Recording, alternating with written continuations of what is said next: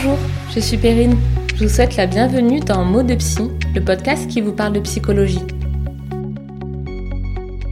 Vous découvrirez ici le récit de professionnels qui travaillent autour de la psychologie et de l'accompagnement de l'humain, de femmes et d'hommes qui vous raconteront leurs expériences concernant leur suivi, ainsi que des concepts et outils pratiques pour explorer ensemble la magie du fonctionnement de notre cerveau, nos pensées et nos émotions.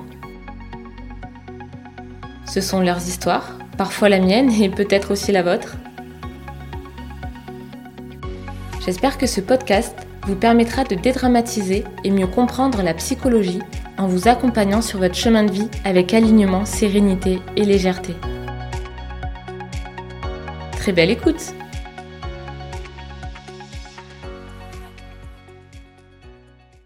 On peut parfois avoir la sensation que les jours sont semblables les uns aux autres, qu'ils défilent sans saveur avec un arrière-goût de rien.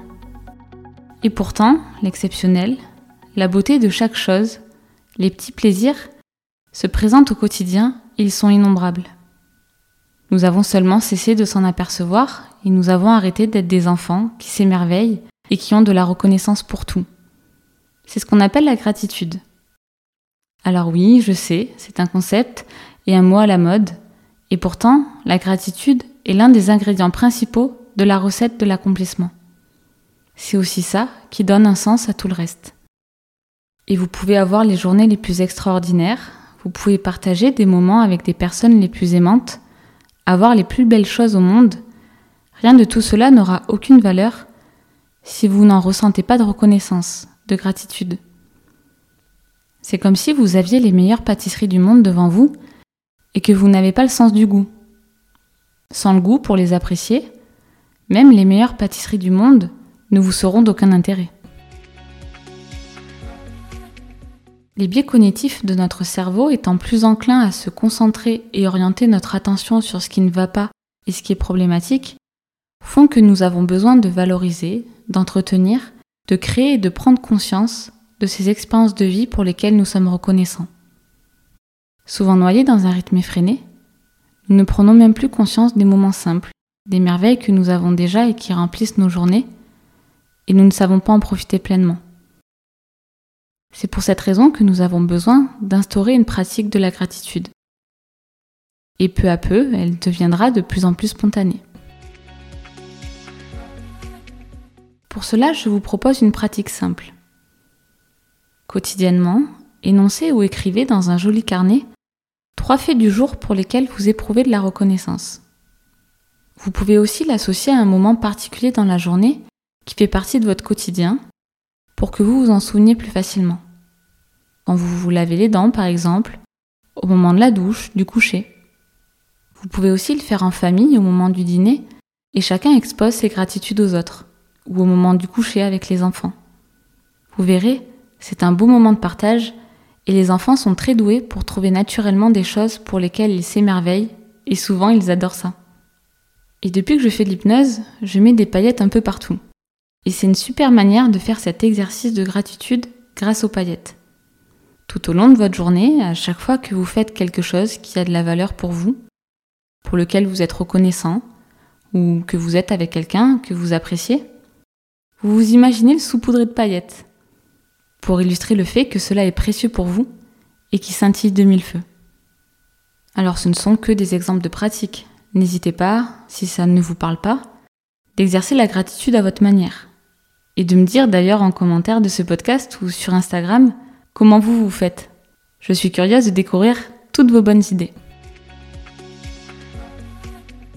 Attention, comme la gratitude est un ressenti, il est nécessaire de vivre cette pratique pas juste la faire pour dire que vous l'avez fait comme si c'était une énième contrainte.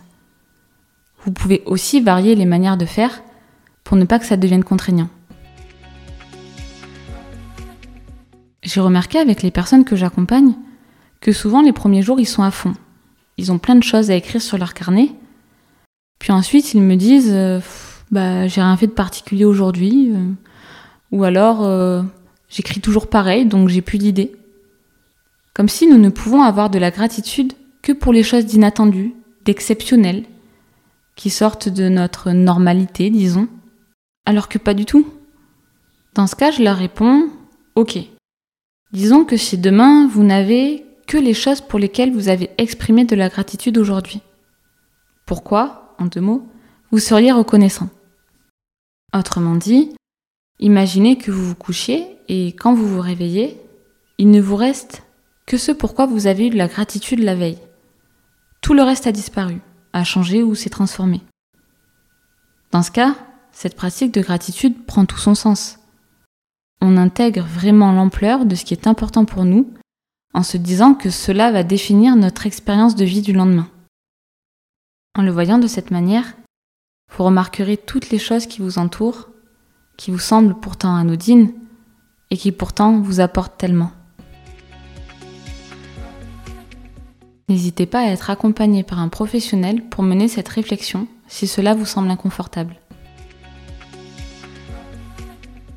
Je vous invite donc à exercer et tester cette pratique de gratitude et à observer toutes les choses de votre quotidien qui sont au final tellement importantes pour vous. Remarquez l'effet de la gratitude dans votre vie. Quant à moi, je vous envoie plein de paillettes de gratitude, car bien entendu, je souhaite que vous soyez encore là demain, et je suis très reconnaissante de vos écoutes, de votre présence et votre soutien pour ce podcast. Merci à tous.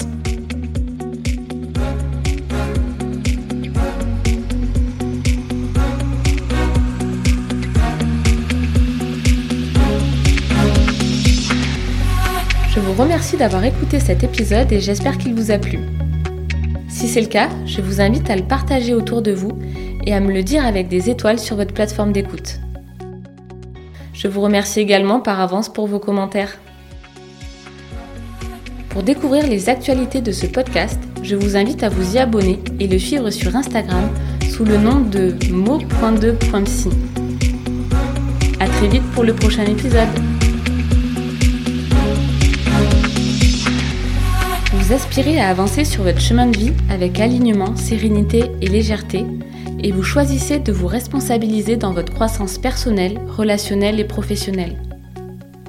Vous voulez être accompagné pour intégrer ces concepts et pratiques?